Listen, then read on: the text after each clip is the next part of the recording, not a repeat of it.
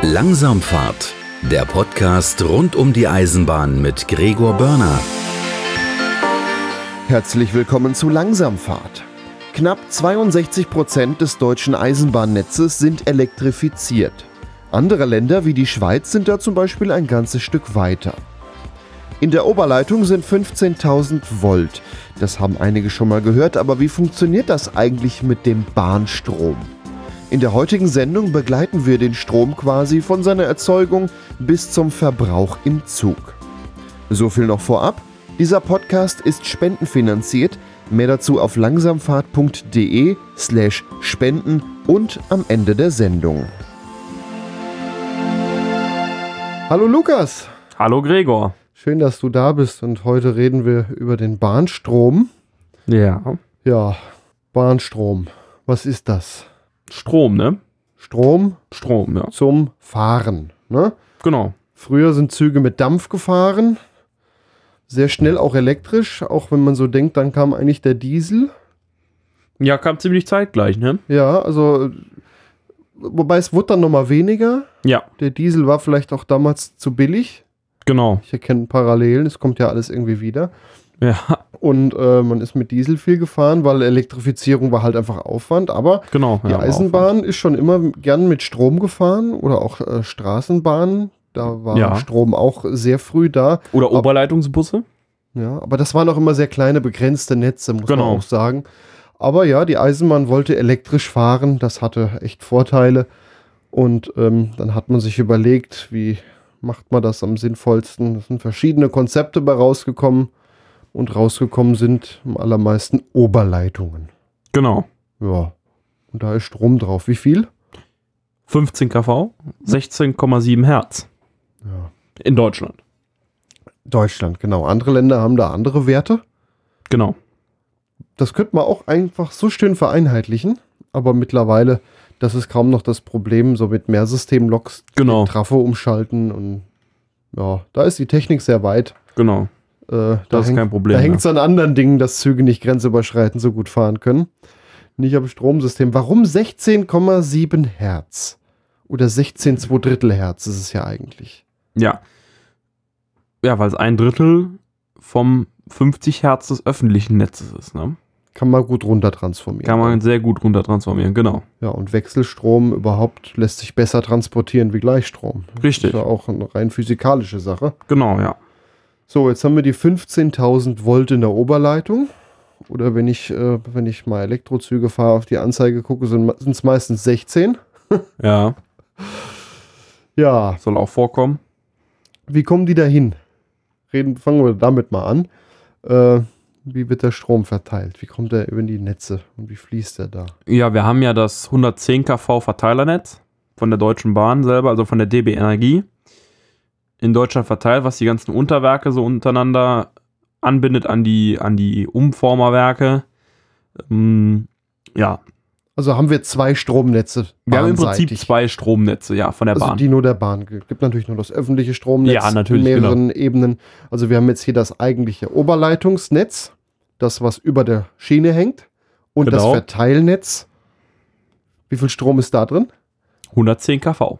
110 kV, also deutlich mehr. Das ist dann für den weiten Transportweg und der soll dann in die Oberleitung rein. Genau. Ja. Wie kommt er denn da rein? Also da kommen die 110 kV, es müsste erstmal irgendwo erzeugt werden. Genau. Also ein Kraftwerk. Also entweder ist es das eigene Bahnstromwerk, da gibt es dann von der Bahn gibt's Wasserwerke, es gibt ähm, Wärmekraftwerke, die Strom erzeugen, also eben Gasturbinenkraftwerke, ne? Hm. Ähm, ja, oder aus dem öffentlichen Netz eingespeist. Und die Bahn macht tatsächlich auch einiges in Richtung erneuerbarer Energie. Richtig, mit Windrädern, Solarpaneele. Letzte Idee war ja, dass sie auf die Schwellen noch Solarmodule machen wollen. Ja, genau. Und dann soll man eine Kuppelkette runterhängen. Naja, gut. man könnte doch einfach neben der Strecke irgendwie. Ja. Das wäre doch auch. Ich meine, allein um auf jede Schwelle so ein Solarmodul zu machen, muss man ja wochenlang wieder sperren. Ja, klar. Das ist doch auch irgendwie unnötig. Dann irgendwie neben den Strecken schön nach Süden ausgerichtet, irgendwie Module Kilometer lang. Warum denn nicht, ne? ja, genau. Könnte man doch alles viel einfacher haben. Auf jeden Fall macht die Bahn schon recht viel.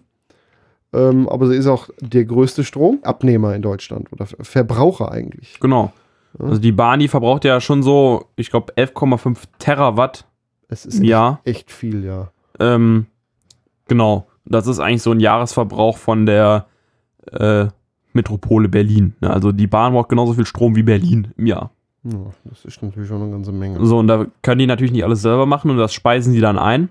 Unter anderem über Umformerwerke. Mhm. Sie- Mittlerweile sind es Umrichter. Umformer gibt es nur noch wenige. Ne? Der Unterschied ist ja, wenn du Strom umformst, funktioniert das ja durch zwei Massen, die sich im jeweiligen Stromsystem bewegen, sprich Motor und Generator. Also ich treibe mit dem hohen Strom Motor an und erzeuge mit einem Generator, der an dem Motor ist, dann einen niedrigeren Strom. Mhm. Ähm, und das Umrichterwerk, da funktioniert das dann mittlerweile, ich hätte jetzt bald gesagt digital, ähm, da funktioniert das eben ohne diese mechanische Umformung, sondern es wird umgerichtet mittels Gleichrichtern. Mhm. Ja? Und so kann man Strom transformieren. Das ist ja eigentlich, also was wir ja vor allem haben, Genau. wenn die Bahn aus dem öffentlichen Netz Strom braucht. Das hat die 50 Hertz und dann müssen wir erstmal die Herzzahl dritteln. Genau. Ja, und um den überhaupt nutzbar zu machen. Genau, und aus den Umformerwerken oder Umrichterwerken geht es dann in die Unterwerke über das angesprochene 110 kV-Netz. Und diese Unterwerke stehen direkt an der Bahnstrecke. Äh, wir haben in Deutschland einige Unterwerke, ich glaube knapp an die 100, und die haben halt einen bestimmten Speisebezirk, den die in die Oberleitung einspeisen. Ja, So. Und da wir ja beim Wechselstrom hier sind, haben wir von der Frequenz diesen Sinuslauf von, dem, von der Spannung. Ne? genau. Herz ist ja eine, eine Genau. Änd- Änderung pro Sekunde. Richtig. So, und ähm, die allermeisten Transformatoren sind synchronisiert. Oder eigentlich fast alle Mhm. sind miteinander synchronisiert, dass du diesen Wechsel von Speisebezirken überhaupt nicht mitbekommst. Ja, So. Und wenn es dann doch mal so eine Speisebezirksgrenze gibt, dann funktioniert das mit diesen Trennstellen. Das Ja? heißt, der Zug schaltet seinen Schalter aus. Genau. Der Stromabnehmer ist in der Regel noch oben. Der bleibt auch oben, genau. Der Strom fließt nur noch bis zum Schalter, kommt nicht weiter. Also man schaltet aus, rollt durch eine Strecke durch und schaltet wieder an. Genau. Wie als würde man mal den Stecker kurz oder den Schalter irgendwo ausmachen. genau. Und was läuft auf Batterie so lang weiter und ne? Also Genau. Mit Batterie meine ich jetzt die Bordelektrik. Antrieb haben wir in dem Moment natürlich keinen mehr. Meistens ist das auch an Grenzübergängen. Ne? Wenn da aber zum Beispiel nach Österreich ist ja die gleiche, ist ja alles gleich. Ja. von der Oberleitung. Ähm, nur die Transformatoren sind meistens nicht synchronisiert. Deswegen. Das ist ja auch das, was wir hier im öffentlichen Stromnetz haben. Äh, jeder, der eine Solaranlage hat, der weiß, um es einzuspeisen, braucht der Wechselrichter Strom aus dem öffentlichen Netz. Auch wenn der Strom ausfällt, dann kann man so lange selber nichts einspeisen, Genau. weil er die Netzfrequenz halt braucht. Das meinst du mit Richtig. Synchronisieren. Richtig. Die muss er sich da erstmal holen. Das ist ja da nichts anderes. Das ist halt nur ein anderes Stromnetz und andere Werte. So, und dann kann es entweder sein, dass der Bahnstrom direkt am Unterwerk in die Oberleitung eingeschaltet wird. Ähm, oder aber äh, er geht über Speiseleitungen, wird der verteilt. Hm. Äh, was weiß ich, 10 Kilometer weiter und wird da erst eingespeist. In Ja. eine andere Strecke, die vielleicht auch da Oder in ist. eine andere Strecke. Das hat immer mit der Lastverteilung zu tun. So. Jetzt ist unser Strom schon mal in der Oberleitung. Aber Oberleitung ist nicht gleich Oberleitung. Wir haben in der Oberleitung erstmal Streckentrennung und Streckentrenner. Wir müssen in der Oberleitung haben wir genau wie im betrieblichen, vom Eisenbahnbetrieblichen, den Unterschied zwischen Strecke und Bahnhof. Mhm. Die Grenze bildet die sogenannte elektrische Bahnhofsgrenze. So. Und da ist eine Streckentrennung. Diese Streckentrennung beinhaltet ein Oberleitungswechselfeld. Äh, das heißt, die Oberleitung ist ja nicht ein unendlich durchgehendes Kabel. Das wäre ja Wahnsinn, wenn es ein Kabel wäre. Ja. Es sind meistens 1 bis 1,5 Kilometer lange Kupferkabel, die halt an der Oberleitung hängen. Oberleitungsmasten sind meistens im Abstand von so 50 Metern. Und ähm, ja, wenn so ein Kabel zu Ende ist, wird das abgespannt und von der Seite wird ein neues Kabel herangeführt. Und genau so funktioniert auch die Streckentrennung. Ähm, und die Kabel sind in dem Fall bei der Streckentrennung gegeneinander isoliert, sind aber mittels Kabel miteinander verbunden. Diese Verbindung kann man aber trennen. Also Sprich, durch das Schalter. mit einem Schalter kann man die trennen. Dass von der freien Strecke in den Bahnhof nichts mehr eingespeist wird, zumindest über diesem Gleis. Mhm. So, jetzt haben wir im Bahnhof verschiedene Schaltgruppen. Wir haben in den meisten Bahnhöfen mindestens zwei Schaltgruppen. Die durchgehenden Hauptgleise sind jeweils eine Schaltgruppe. Und wenn wir dann ein, Haupt, ein weiteres Hauptgleis haben, wo zum Beispiel noch ein Bahnsteig ist, so mit drei Gleisen, So Überholgleis. genau, Ja. dann kann es schon mal sein, dass das eine durchgehende Hauptgleis sich die teilt. Mhm. Kann aber auch sein, dass das eine eigene Schaltgruppe ist. So. Und dann haben wir zwischen den Schaltgruppen ähm, sogenannte Streckentrenner. Das sind diese metallische Schlitten, die man schon mal über Weichenverbindungen in der Oberleitung sieht. Die trennen die beiden Schaltgruppen. Die kann man so ohne weiteres befahren. Gibt es gern mal einen Funken, wenn drüber gefahren Genau, wird? gibt es gerne mal einen Lichtbogen in klein, weil kurz der Strom weg ist, aber das ist nur Millisekunden. Das, Im Dunkeln merkt man es halt, da blitzt es mal, oder wenn es ein bisschen gefroren ist. Genau. So, und diese Schaltgruppen sind eben dafür da, um bei Bauarbeiten den Strom im Bahnhof abschalten zu können, aber nicht um den ganzen Bahnhof stromlos zu haben, zum Teil. Und das funktioniert eben durch diese Streckentrenner und diese ähm, Schaltgruppen sind ja an den elektrischen Bahnhofsgrenzen, zumindest die Schaltgruppen von den äh, durchgehenden Hauptgleisen sind ja an den elektrischen Bahnhofsgrenzen mit der freien Strecke verbunden. So. Mhm. Und jetzt möchte ich, jetzt möchte ich zum Beispiel das Gleis 1 in meinem Bahnhof stromlos kriegen. Dann mache ich die beiden Schalter links und rechts auf. Zur freien Strecke links und rechts von meinem Bahnhof. Dann habe ich aber immer noch Strom. Auch wenn die auf sind, weil ich bin im Bahnhof, das ist überall in Deutschland oder fast überall gleich, mit dem sogenannten Fünfer-Schalter verbunden. Der Schalter. Fünfer-Schalter. Genau, das ist einfach der Schalter mit der Nummer 5. In den allermeisten Fällen, der die beiden Schaltgruppen der durchgehenden Hauptgleise miteinander verbindet. Ah, okay. So, den muss ich noch öffnen. Dann Mhm. ist das eine durchgehende Hauptgleis weiter an, weil links und rechts auch Strom reinfließt, aber das andere ist komplett ausgeschaltet. Mhm. Kommt kein Strom mehr hin. So. Schalter 5 einfach deswegen. Ich habe ja vier Schalter schon, wenn ich eine zweigleisige Strecke habe. Ja. So, und dann ist die nächste Zahl die Nummer 5 eben. Ach so, also links und rechts für beide durchgehenden Genau, Hauptgleise. 1, 2, 3, 4, die Ja. Schalternummern. Und dann der fünfte ist halt der erste, der frei ist. Und das Ah, ist ja. dann halt im Bahnhof so. Der Fünfer-Schalter. Okay. Genau, das ist der Fünfer-Schalter, das sagt man da so zu. So, und dann, wenn ich jetzt zum Beispiel die nächste Schaltgruppe, das ist meistens so, wenn ich die Schaltgruppe 1 und 2 habe, ähm, dann kann die nächste Schaltgruppe, könnte 3 heißen. In Hennef zum Beispiel ist es die Schaltgruppe 7 Mhm. im dritten Gleis. Die ist auch mit dem Schalter Nummer 7 dann an die Schaltgruppe 2 angebunden. Also heißt, wenn ich in Gleis 2 über der Schaltgruppe 2, äh, Entschuldigung, Gleis 202 mit der Schaltgruppe 2 kein Strom mehr habe, hat 7 auch keinen Strom mehr, weil 7 ist nur mit 2 und nicht mit 1 verbunden. Mhm. So. Und eben diese ganzen Verbindungen, wo die Schalter sind, welche Schalter man wie schalten muss, sind im EPSY-Plan festgelegt. Mhm. Der EPSY-Plan steht für elektrische Anlagen für Bahnstromübersichtsplan mit Schaltanweisung. Mhm. So. Das heißt, ich kann dem Plan entnehmen, welche Oberleitungsschalter ich wie schalten muss, dass bestimmte Schaltgruppen stromlos sind. Also so eine quasi so eine Anleitung für den Genau. Bahnhof für die Elektrik. Die ist einmal schematisch aufgebaut und einmal ist sie wie das, wie der Gleis, also wie das Gleis draußen ist, wie so eine Landkarte abfotografiert, wo aber die Schaltgruppen drüber gemalt sind, so einfach gesagt. Ja. Sodass ich das direkt zuordnen kann und auch direkt sehen kann, auf welchen Masten, auf welchen Oberleitungsmasten die Schalter oben verbaut sind. Also die Schalter sind oben drauf. Genau, und die Schalt und dann geht da ein Gestänge runter, meistens so auf ähm, ja, Mannshöhe. Äh, da hängen dann so Steuerungskästen dafür. So, und wenn man dann mal am Bahnhof steht und mal guckt, dann ist meistens so auf Höhe vom Bahnsteig oder kurz dahinter auf kleineren Bahnhöfen dieser angesprochene Fünfer-Schalter. Mhm. So. Jetzt könnte es ja sein, dass ich ein Stück eingleisige Strecke habe und wenn du jetzt mal so überlegst, alle elektrifizierten eingleisigen Strecken, die du bestimmt befahren hast und kennst, haben auf den Oberleitungsmasten oben drauf ein weiteres Kabel liegen, was von einem Mast zum nächsten geht. Mhm. Habe ich noch nie so drauf geachtet. Genau. Das ist die sogenannte Umgehungsleitung, weil was mache ich denn, wenn auf meinem eingleisigen Abschnitt die Schaltgruppe aus ist, Ja. habe ich ja links und rechts keinen Strom mehr. Kein Vielleicht, Strom. dann ist das getrennt. Ja. Dann Bei der sein, zweigleisigen haben wir immer noch habe ich immer noch die andere Leitung und in den jeweiligen Bahnhöfen die Fünfer-Schalter, wo die verbunden sind. So, Ja. das habe ich da nicht. Deswegen gibt es die sogenannte Umgehungsleitung, da wo von zweigleisig in eingleisig wechselt, geht dann aus dem zweiten Gleis die äh, Schaltgruppe, geht, also äh, Quatsch, die Oberleitung endet dann praktisch, aber der Strom fließt weiter über diese Umgehungsleitung, über die Masten mit, bis es wieder zweigleisig wird. Weil diese eingleisige Strecke trotzdem irgendwie zum Transport des Stroms wichtig ist. Genau, weil wenn die Strecke wegen Bauarbeiten den Strom ausgeschaltet hat, soll es links und rechts am besten auch noch eine vernünftige Stromversorgung geben. Und deswegen gibt es halt diese sogenannte Umgehungsleitung. Das wäre ja dann auch für so eine eingleisige Stichstrecke vielleicht ganz wichtig, wo dann am End, wo zwischendrin mal ein Teil wird dann gebaut und dann wird am Endbahnhof kann man noch ein Teil fahren, so ein Teilstück. Genau, ja, da wird meistens komplett abgeschaltet oder man stellt vielleicht was ab am Ende. Ähm, ja, aber wichtig ist die Oberleitung ja zum Teil auch für die Weichenheizung, ne? Für die Weichenheizung. Genau, weil in Bahnhöfen sind auch die Weichenheizungen größtenteils an der Oberleitung angeschlossen.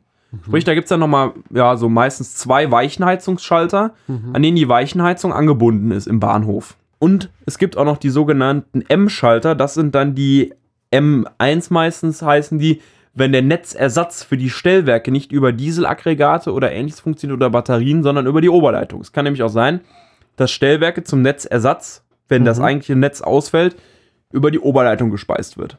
Die haben dann aber auch nochmal irgendeinen Trafo, damit sie Genau. auf 50 Hertz wiederkommen. Richtig, die haben, die haben dazwischen natürlich wieder Trafos. Also hat ein Stellwerk, hat einen Stromanschluss ins öffentliche Stromnetz, Genau. in die Oberleitung und eventuell noch einen Dieselgenerator. Nee, in die Oberleitung nur, wenn der Dieselgenerator nicht da ist. Ach das so, kommt en- sehr entweder, selten vor, dass ein Stellwerk die Oberleitung als Netzersatz hat. also entweder Dieselgenerator oder Oberleitung. Genau, Dieselgenerator oder Batterie oder halt im Notfall Oberleitung. Was mir so einfällt, wäre Welschen Ennest auf der Ruhe-Sieg-Strecke. Äh, Ja. Da gibt es Netzersatz über die Oberleitung am elektronischen Stellwerk. Das ist ein ESTW da. Das genau, ist ein da, ESTW. da bin ich auch schon lang gekommen. So, Ja. und irgendwer muss ja diese ganzen Oberleitungsschalter überwachen. Ja. So, und ähm, ja, bei Bauarbeiten, wenn ich natürlich Bauarbeiten habe und jetzt in der Betra, also der Baubetriebsanweisung steht, ähm, ja, wir arbeiten in Gleis 1, Schaltgruppe 1, Bahnhof A, ausschalten. Mhm. Ja, dann bringt mir diese Info vor Ort herzlich wenig. Der Fahrdienstleiter kann die immer noch mit einem Bedientableau vor Ort ausschalten, aber im Regelfall übernimmt das die CES. Mhm. Jeder Fahrdienstleiter und auch jeder 4.2er, 4.2er sind bei der Bahn die Bauüberwacher äh, für einen Bau. Die heißen 4.2er, weil sie in der Bau- und Betriebsanweisung unter dem Punkt 4.2 genannt werden, aber die heißen wirklich 4.2er. das habe ich mir jetzt nicht aus den Haaren gezogen. Nee, das ist so. Die Begründung ist auch einfach Genau. so schön deutsch. Richtig. Und ähm, diese Leute haben eine Zusatzqualifikation, das ist auch sehr schön deutsch, zum Schaltantragsteller. Du musst nämlich eine Zusatzqualifikation haben, um auf der zentralen Schaltstelle anzurufen, um zu sagen, dass du folgende Schaltgruppen aus irgendwelchen Bahnhöfen ausgeschaltet haben willst. Ja. Da braucht es den Schaltantragsteller. Dass da nicht jeder Depp anruft, hier schalt mal da und da das Richtig, aus. da gibt es nämlich auch einen festgelegten Wortlaut, der beides, beidseitig notiert wird und so. Ja, da geht es ja auch um Sicherheit, wenn Genau. dann doch einer am Arbeiten ist und äh, kriegt einen Stromschlag. Ja, oder auch zum Punkt erdfrei, ne? Ja. Wenn ich dann auf einmal noch eine Erdungsstange da drin habe, die zuschalten und dann da alles sich zerschießen, ist auch doof. ja, ja. Ich habe mal erlebt, da haben sie einen Isolator falsch angeschlossen und haben eingeschaltet. Ja, Das hat einen ordentlichen Knall gegeben. Da war meins dann erstmal wach und ähm, äh, stromlos. ja, sah, sah schön aus. ja. Ja, und dann, ähm, wie gesagt, dann kann man, wie gesagt, einzelne äh, Gruppen zu- oder abschalten. Und das kann eben die CES. Die haben tatsächlich, wie in den Science-Fiction-Filmen, riesige Bildschirme vor sich, eine riesen Bildschirmwand, ja. äh, bestimmt 10 Meter lang, 2, 3 Meter hoch, wo die so das ganze Netz von denen sind. Also es gibt sieben Stück in Berlin, in Borken, in Hessen, in Karlsruhe, in Köln, in Lehrte, in Leipzig und in München stehen die und die überwachen die deutschen Oberleitungen. Mhm. Und ja, jeweils ruft man dann seine zuständige CES an und kann dann da eben abschalten lassen. Das ist die zentrale Schaltstelle. Ne? Genau. Und teilweise mit beinhaltet auch noch Maschinenleitstände, wenn die noch ein Umformerwerk dabei haben, wie zum Beispiel in Köln. Mhm. Da ist in Köln-Grenberg auch noch das Umformerwerk dabei. So, und dann haben die noch als übergeordnete Stelle und als verantwortliche Stelle für dieses 110 kV-Netz die HSL Frankfurt, die Hauptschaltstelle. Die haben den großen roten Knopf und können alles abstellen. Die könnten theoretisch mit bestimmt nicht nur einem großen roten Knopf, aber ja, könnten sie alles abstellen. Ja. Genau. Nee, und so ist das Oberleitungsnetz praktisch von oben nach unten aufgebaut. Und wenn wir ja schon beim Thema Abstellen sind, Ja. können wir vielleicht auf den 23. März 2022 mal übergehen. Da ist was passiert an dem Tag, ja. An dem Tag ist was passiert. Am Morgen des 23. März 2022 wurde in weiten Teilen Deutschlands der Schienengüterverkehr weitgehend eingestellt, nachdem es infolge von Wartungsarbeiten in verschiedenen Kraftwerken und einem anschließenden Kraftwerksausfall zu einer Unterversorgung des Bahnstromnetzes kam. Laut DB sei es bei geplanten Wartungsarbeiten zu technischen Schwierigkeiten gekommen. Die Störung sei in weniger als zwei Stunden behoben worden. Die Bundesnetzagentur hat Ermittlungen aufgenommen. Laut Angaben der Behörde sei es gegen 6.30 Uhr wegen eines kurzfristigen, störbedingten Ausfalls von Bahnstromerzeugern um oder Umrichtern zu dem Vorfall gekommen. Zudem sei es zu einem unerwarteten hohen Lastanstieg entgegen der Prognose bezüglich des benötigten Bahnstroms gekommen. Der Schienengüterverkehr sei insbesondere wegen des vergleichsweise hohen Energieverbrauchs pro Zug im Vergleich zu anderen Verkehrsarten und Anzahl der verkehrenden Züge gewählt worden. Laut einem Medienbericht sei eines der beiden Kraftwerke das Atomkraftwerk Neckar-Westheim gewesen. Genau, das war hat, an dem Tag. man hat an diesem Morgen alle Güterzüge, egal wo sie standen, angehalten und hat gesagt, ihr könnt nicht weiterfahren, wir haben zu wenig Saft. Ja, denn die brauchen einfach mehr. Das ist einfach so. Ja, Ein Personenzug braucht nicht so viel Strom wie ein Güterzug, insbesondere wenn er schwer ist. genau. Und ja, wenn Netze zusammenbrechen, dann muss man im Zweifel gegensteuern. Das hat man hier getan, indem man erstmal große Lastverbraucher quasi damit ausgeschaltet hat, indem die Genau. nicht fahren durften. Ja, heftig eigentlich. Ja, eigentlich wie, schon, wie, wie ne? kaputt. Aber eigentlich, wenn man sich so mal damit beschäftigt, wie, wie so Stromnetze funktionieren, dass sowas nicht viel öfter passiert. Das ist eigentlich, ja. Ja, ist eigentlich ganz gut, ne? eigentlich ist es dann doch selten, dass Genau. sowas vorkommt. Vielleicht sollten wir noch darauf eingehen, ähm, die Bahn verkauft ihren Strom ja an äh, Eisenbahnverkehrsunternehmen, die über ihre Strecken fahren, nicht umsonst. Die kriegen den nicht umsonst, nur weil sie gerade einen Stromabnehmer auf dem Dach haben. Ja, das war früher mal so. Da haben sie das in den Trassenpreis mit reingerechnet. Genau, Genau, also pro Kilometer zahlt ein Eisenbahnverkehrsunternehmen Geld an genau. die äh, Deutsche Bahn als Infrastrukturunternehmen. Und äh, ja, da wurden früher die Strompreise so als grobe Schätzungen anhand den Streckenprofilen so mit reingerechnet. Und irgendwann ja, gab es dann intelligentere Stromzähler, die man aus der Ferne auch auslesen konnte über Mobilfunk. Genau. Und äh, seitdem sind es auf jeder Lok, auch ob sie historisch ist oder ein moderner Triebzug, ein Stromzähler mit einem ja, UMTS-Teil dran oder GSM. Genau. Das sind ja kleinste Informationen, die da ausgelesen werden und da kann das abgerechnet werden auf die Kilowattstunde genau. Wird übrigens auch benutzt, um ähm, zwischen den Lokführern so ein kleines Ranking zu machen. Da gibt es dann immer so eine Liste in einigen Betrieb, äh, in einigen Dienststellen, wo dann die Personalnummer steht, also dass es schon geheim ist, weil die kennt man ja nicht. Und dann steht man dahinter, wie viel Energie man so insgesamt im Monat verbraucht hat. Und dann gibt es so einen grünen, einen gelben und einen roten Bereich. Ja, da gibt es auch wirklich Auswertungen, äh, wie der Durchschnitt ist, wie man selber zum Durchschnitt steht. Genau. Und da kann man rauskriegen, wer am meisten Strom verschleudert und wer doch eher sparsamer fährt, weil da gibt schon enorme Unterschiede. Da Genau. kann man auch viel Geld mitsparen als Verkehrsunternehmen. Nur leider haben die wenigsten Verkehrsunternehmen raus, wenn man da irgendwie so mit Geldanreizen von dem Eingesparten so einen Teil nur an die Lokführer abgibt, äh, dann äh, könnt, würde das viel besser funktionieren. Genau. Ja, also wir haben unsere Werke, wir haben die Unterwerke. Ich glaube, das haben wir alles abgearbeitet. Zu den ne? Unterwerken, da speisen wir ja auch ein an verschiedenen Stellen. Und ich fand- interessant in der Vorbereitung, ich habe eine Liste durchgearbeitet, an denen die Liste der Unterwerke draufstand, dass auch Kabel unterm Rhein durchgehen. Ja. Äh, zum Beispiel in Bingen und in Remagen, Ja. um auch die rechte Rheinstrecke dran Ja, ja. Das ist manchmal total aber lustig, wo die, wo die Leitungen eigentlich so lang ja, gehen. ja. Überhaupt die Unterwerke. Es sind einige, die dann auch, wo dann dabei steht, ja, das versorgt aber auch noch die und die Strecke mit und die ist eigentlich mal 10 Kilometer weiter. Genau. Ja, ja, ja. Ja. Was passiert denn, wenn die Oberleitung kaputt geht? Jetzt kommt es ja hin und wieder mal vor, dass wir einen Sturm haben, es fällt mal wieder ein Baum da drauf, reißt die Leitung vielleicht durch, sie britzelt mal kurz. Was Ja. passiert dann? Ja, im ersten Moment, wenn natürlich die Leitung reißt, gibt es natürlich einen enormen Fehlerstrom. Äh, erstmal schalten die Oberleitungsschalter aus. Hoffentlich. In den besten Fällen schalten sie aus, wie so ein Überstromschutzschalter. Ähm, ja, und dann stellt man sich das natürlich vor, dann der CES auf dem riesen Bildschirm geht so ein riesen rotes Geblinke los, fette Ausrufezeichen, Achtung, Notfall, sofort äh, gehen da die Warnsirenen los. So ist es nicht. Ja, es wird ein Bildschirm rot und da steht dann Störfall so und so. Ja, Da weiß erstmal noch keiner, was Sache dann ist. weiß keiner, was Sache ist. Dann wird in den meisten Fällen, weil man natürlich weiß, dass Sturm ist und sich denken kann, was passiert, äh, eine TVT-Mannschaft alarmiert, Mhm. äh, die dorthin fährt, also mit einem Turmtriebwagen, also Turmverbrennungstriebwagen heißt TVT, Also das ist ein dieselangetriebenes Fahrzeug. mit einer Arbeitsbühne auf dem Dach. Ja, und- Diesel natürlich, Genau. weil man ja den, den, den Strom ausschalten muss oder Genau. auch keiner mehr da ist. Genau.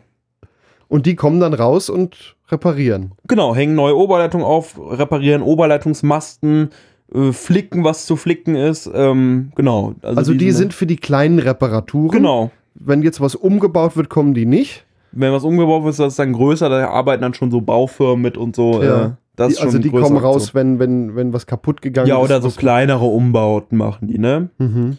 Genau.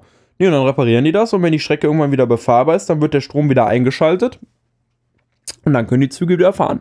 Ja. Aber davor muss erstmal abgeschaltet werden und geerdet werden. Also nur weil da jetzt der Schalter ausgelöst hat, hoffentlich, weil ein Baum da drauf hängt, äh, ist ja nicht stromlos. Richtig. Dazu ist wie überall in der Elektrik die Einhaltung der fünf Sicherheitsregeln sehr wichtig. Und ähm, ich bin ja Fachabiturient für Elektrotechnik. Die lauten zuerst einmal freischalten, also sprich alle stromführenden Schalter ausschalten. Dann gegen Wiedereinschalten sichern. Das funktioniert in der CES äh, mittels, ja, so ein, wie auf dem Stellwerk mit so einem Merkhinweis, ne? Mhm. Kann, man, kann man ja elektrisch irgendwie erstmal sperren. Kann man sperren, genau. Dann Spannungsfreiheit prüfen. Also da gibt es dann so einen Spannungsprüfer, den hängt man in die Oberleitung ein. Der ist auch, wenn 15 kV drauf sind, isoliert, das ist kein Problem. Also man der- muss erstmal messen, ist auch, Genau. hat es geklappt oder hat Genau. er vielleicht das falsche Gleis abgeschaltet? Genau, so, und wenn das der Fall ist, dass es geklappt hat, dann erden und kurz schließen, dann schließt man erst unten an die Schiene so eine Klemme an, da ist ein Kabel dran und das wird, das hängt man mittels einer Stange in die Oberleitung rein, das Kabel. Ganz wichtig, die Schiene ist der Minuspol und das Kabel und die Oberleitung ist natürlich der Pluspol, deswegen erst die Masse anschließen. Und dann kann auch nichts passieren, wenn man dann selbst noch in eine stromführende Oberleitung das einhängt. Das ist kein Problem dann. Also ist natürlich doof, aber es ist keine Gefahr. Ja. So, und dann die fünfte Sicherheitsregel, benachbarte unter Spannung stehende Teile abdecken oder abschranken. Das ist relativ selten der Fall, dass man das machen muss oder machen sollte, weil wenn so eine Strecke, äh, wenn die Oberleitung, wenn da ein Baum reinfällt, dann reißt der direkt alles runter. Dann gibt es keine ist in der Regel auch meistens das Nachbargleis ja auch. Richtig, richtig. Und der, der TVT steht im Nachbargleis, wenn der Baum noch da liegt. Ähm, ja, ich wüsste auch nicht, wie du jetzt eine Oberleitung mal eben abschranken oder abdecken willst. Ja, das, das ist ja jetzt auch Da nur die allgemeinen Regeln Genau, da, da, er, da erdet man lieber noch zusätzlich die weitere Oberleitung nebenan. Ja, und dann kann man arbeiten und dann macht man die eben wieder rückgängig. Hm. Äh, dann schaltet die CES wieder zu und dann kannst du halt wieder fahren. Eigentlich Ja. ganz einfach. Genau, so sind die Regeln. Wie funktioniert das denn mit der CES?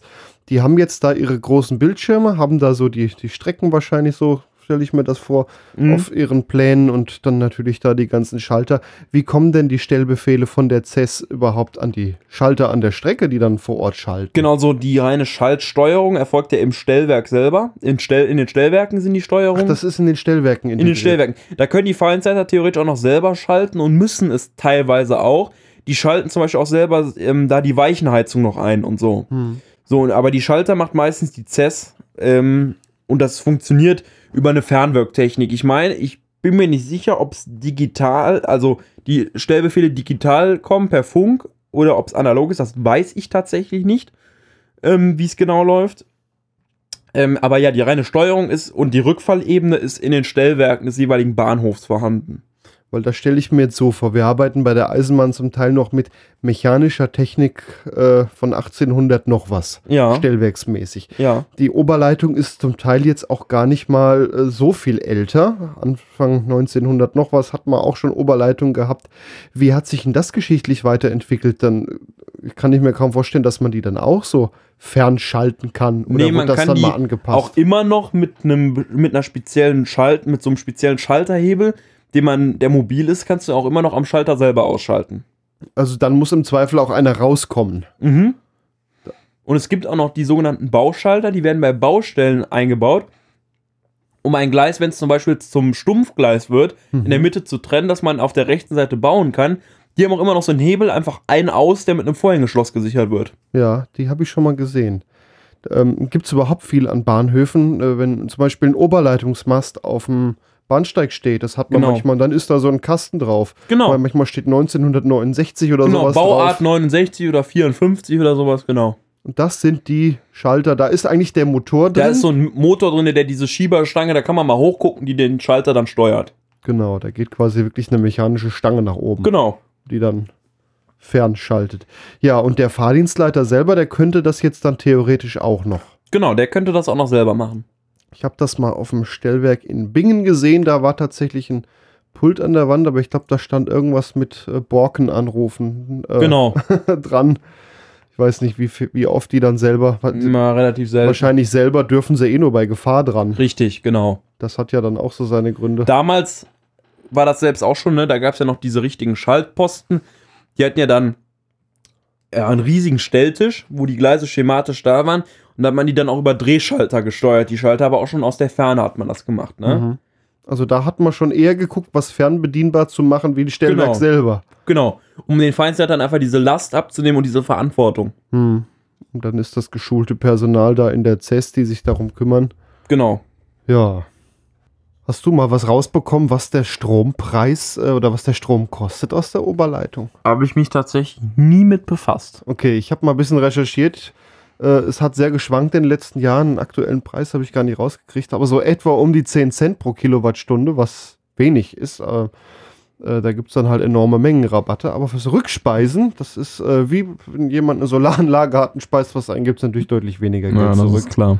Es gab auch zwischendrin mal Versuche, fand ich sehr interessant, dass jemand äh, auch Strom einspeisen kann ins Bahnnetz und theoretisch man als äh, Eisenbahnverkehrsunternehmen auch einen anderen Stromanbieter wie DB Energie nehmen kann. Okay. Gab es auch mal, weil wie woanders ja auch einspeist, kannst du ja auch von dem den Strom kaufen. Ja, klar.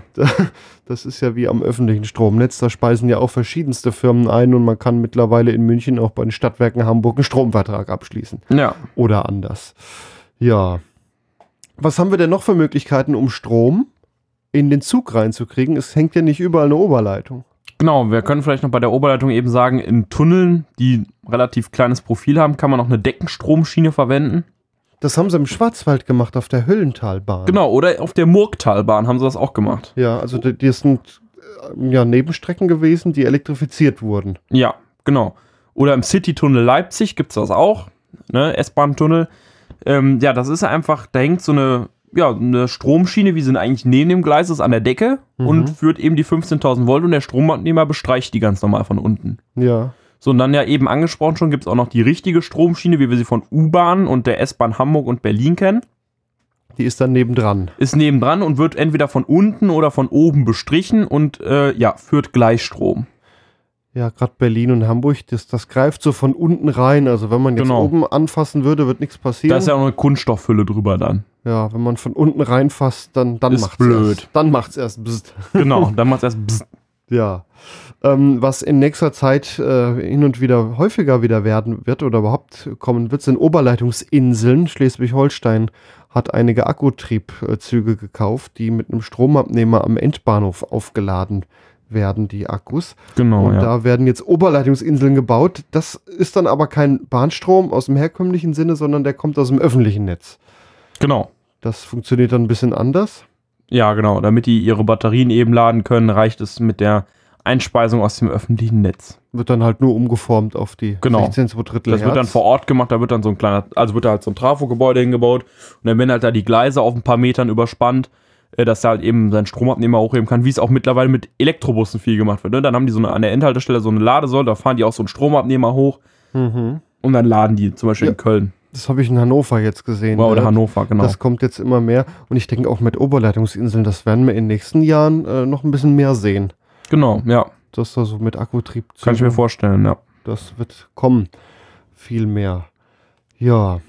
Jetzt haben wir noch ein paar Signale, die wichtig sind, wenn wir mit äh, ja, Strom fahren wollen und einen gehobenen Stromabnehmer haben und mit dem durch die Gegend fahren wollen. Was Ja. ist denn da zu beachten? Es gibt ja Stellen, wo man mal ausschalten muss. Genau, eben so Schutzstrecken. Da haben wir die Signale EL1 und EL2. Dass man eben den Hauptschalter mit EL1 ausschaltet, den muss man ausschalten und EL2 eben wieder einschalten. Und das Signal EL1 wird auch angekündigt äh, durch das Signal EL1V. Jetzt denken sich die meisten, hä, wofür muss ich denn das ankündigen? Ja, heute ist das kein Problem mehr beim Triebwagen oder bei der Lok eben den Hebel zurückschmeißen, Leistung ist weg. Aber damals bei den alten Lokomotiven mit Schaltwerk, ne, die Baureihe 181 hatte 42 Fahrstufen, meine ich, ne, oder 39 oder irgendwie so. Ja, für Bis- einige. Bis die mal zurückgelaufen waren ähm, im Schaltwerk, hat es immer kurz gedauert. Das konnte man zwar umgehen, indem man trotzdem den Hauptschalter ausschaltet, aber es tut natürlich nicht gut. Also hat man schön vorangekündigt, man konnte langsam die Leistung zurücknehmen bei den älteren Lokomotiven und konnte dann ausschalten. Ebenso mit dem Bügel abstrecken. Da gibt es das Strecken, da muss man den Stromabnehmer untermachen, wegen zu tiefen Brückendurchfahrten, wegen Tunneln in Ostdeutschland gibt es das teilweise noch. Oder äh, An Grenzübergängen. Grenzübergängen. Genau. Hab ich in Luxemburg mal gesehen, wenn man in Wasser billig unten am Fluss steht, nach Luxemburg. Da kann man sehen, wie die Züge Bügel senken, über eine Brücke fahren und wieder hochmachen. Genau. Äh, das ist dann das Signal EL4, Bügel senken, EL5, Bügel heben und EL3 ist äh, Bügel ab Ankündigungssignal. Ja. Ja, und dann gibt es noch das HSV-Logo, wie alle immer so schön sagen, das EL6. äh, das heißt Halt für Fahrzeuge mit gehobenem Stromabnehmer. Das ist halt immer da, wo irgendwie äh, entweder eine Strecke die Oberleitung aufhört oder ein Stumpfgleis kommt, wo die Oberleitung nicht komplett hängt. Da müssen dann dort äh, alle Lokomotiven und Triebwagen halten, die einen gehobenen Stromabnehmer haben.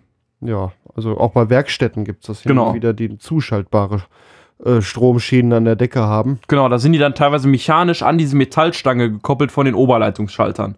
Diese EL6-Signale. Ja, oder in, als Lichtsignal. Oder als die dann Lichtsignal, auch, genau. die dann auch betrieblich abgeschaltet werden können. Das sieht manchmal sehr interessant aus. Genau, und dann gibt es in Deutschland noch ganz vereinzelt diese ICE-Tafel.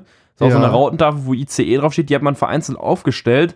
Ähm, auf allen Strecken, wo der ICE eigentlich nicht planmäßig fährt, stehen die teilweise noch. äh, unter anderem auf der Mangfalltalbahn von Rosenheim nach Holzkirchen über Bad Aibling. Ja, da wo Da das schwere so, Zugunglück wo das schwere war. Zugunglück war. Da steht auch so eine Tafel, die ist dafür gedacht, dass wenn der ICE hat ja 400 Meter hinter dem Triebkopf noch einen Triebkopf am anderen Zugende Ja, äh, und der hat auch einen gehobenen Stromabnehmer, dass man weiß, wann man an der Bügelab, äh, Bügelabstrecke vorbei ist oder Hauptschalter-Ausstrecke. Dass man das weiß, wann man da vorbei ist. ach so, nachdem man wieder einschalten Na, darf. dass niemand einschalten darf, darfst du aber ja nicht, weil der hintere muss ja auch noch Hintere da ist durch. ja auch noch nicht, ja. So. Und deswegen gibt es diese Tafel, hat man die überall aufgestellt, wo eigentlich kein ICE fährt, weil ähm, ich kenne zum Beispiel eine Schutzstrecke, wo der ICE 1 regelmäßig fährt, und zwar auf der Güterumgehungsbahn in Bremen.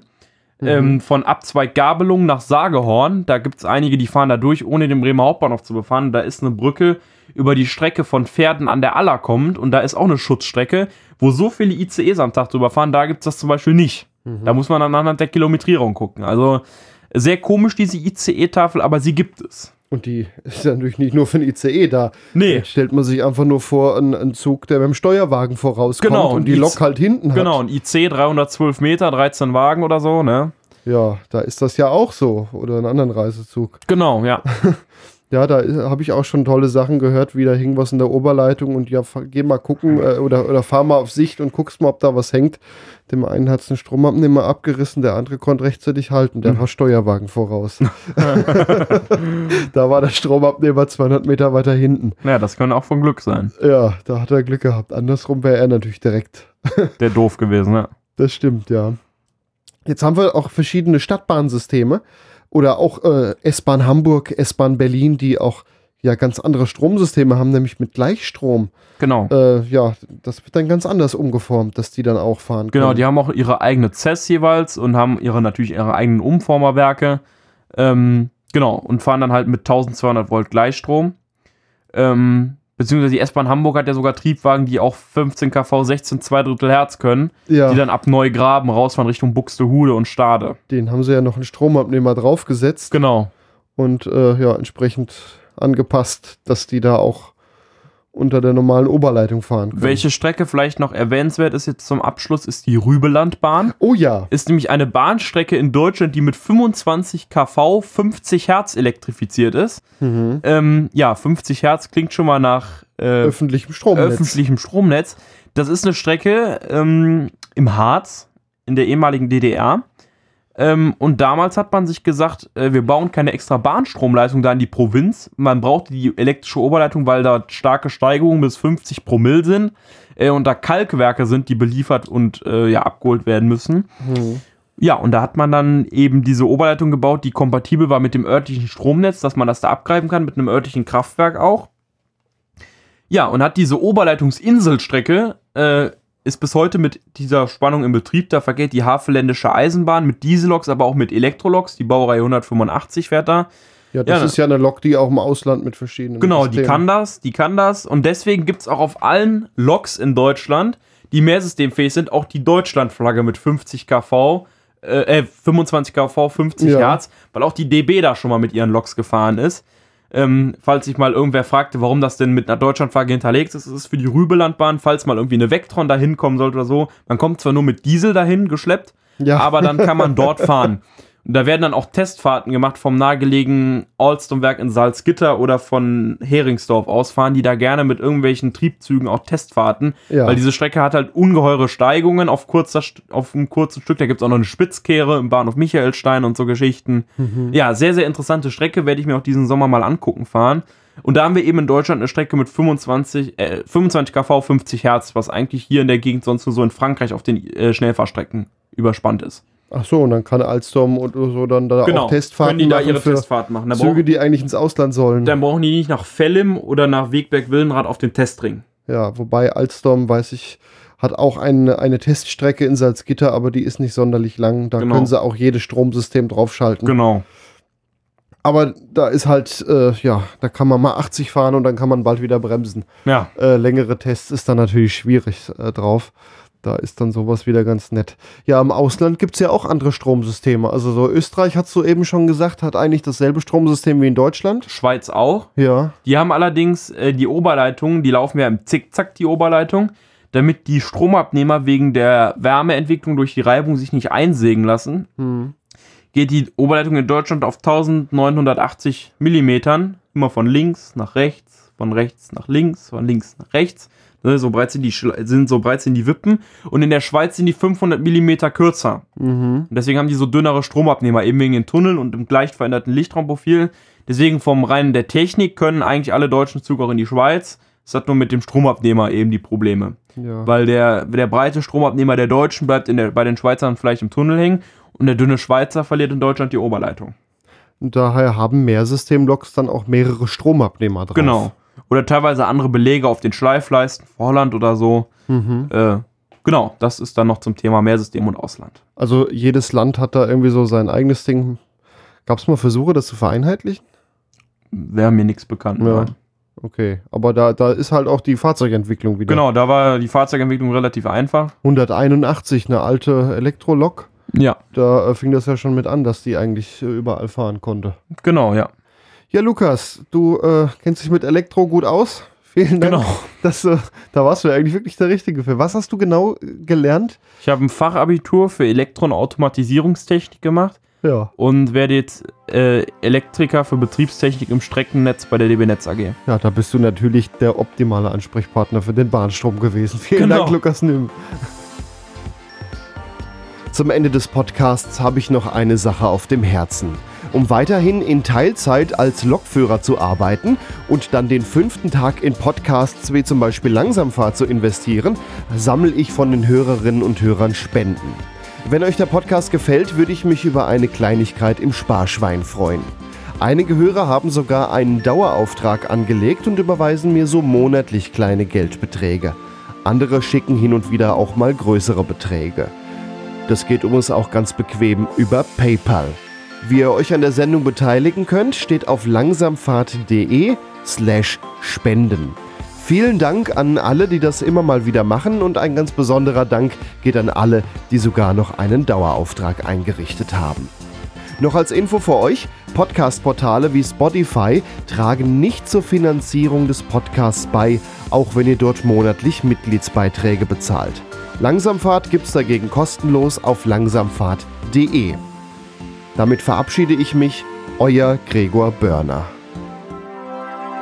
Das war Langsamfahrt, der Podcast rund um die Eisenbahn.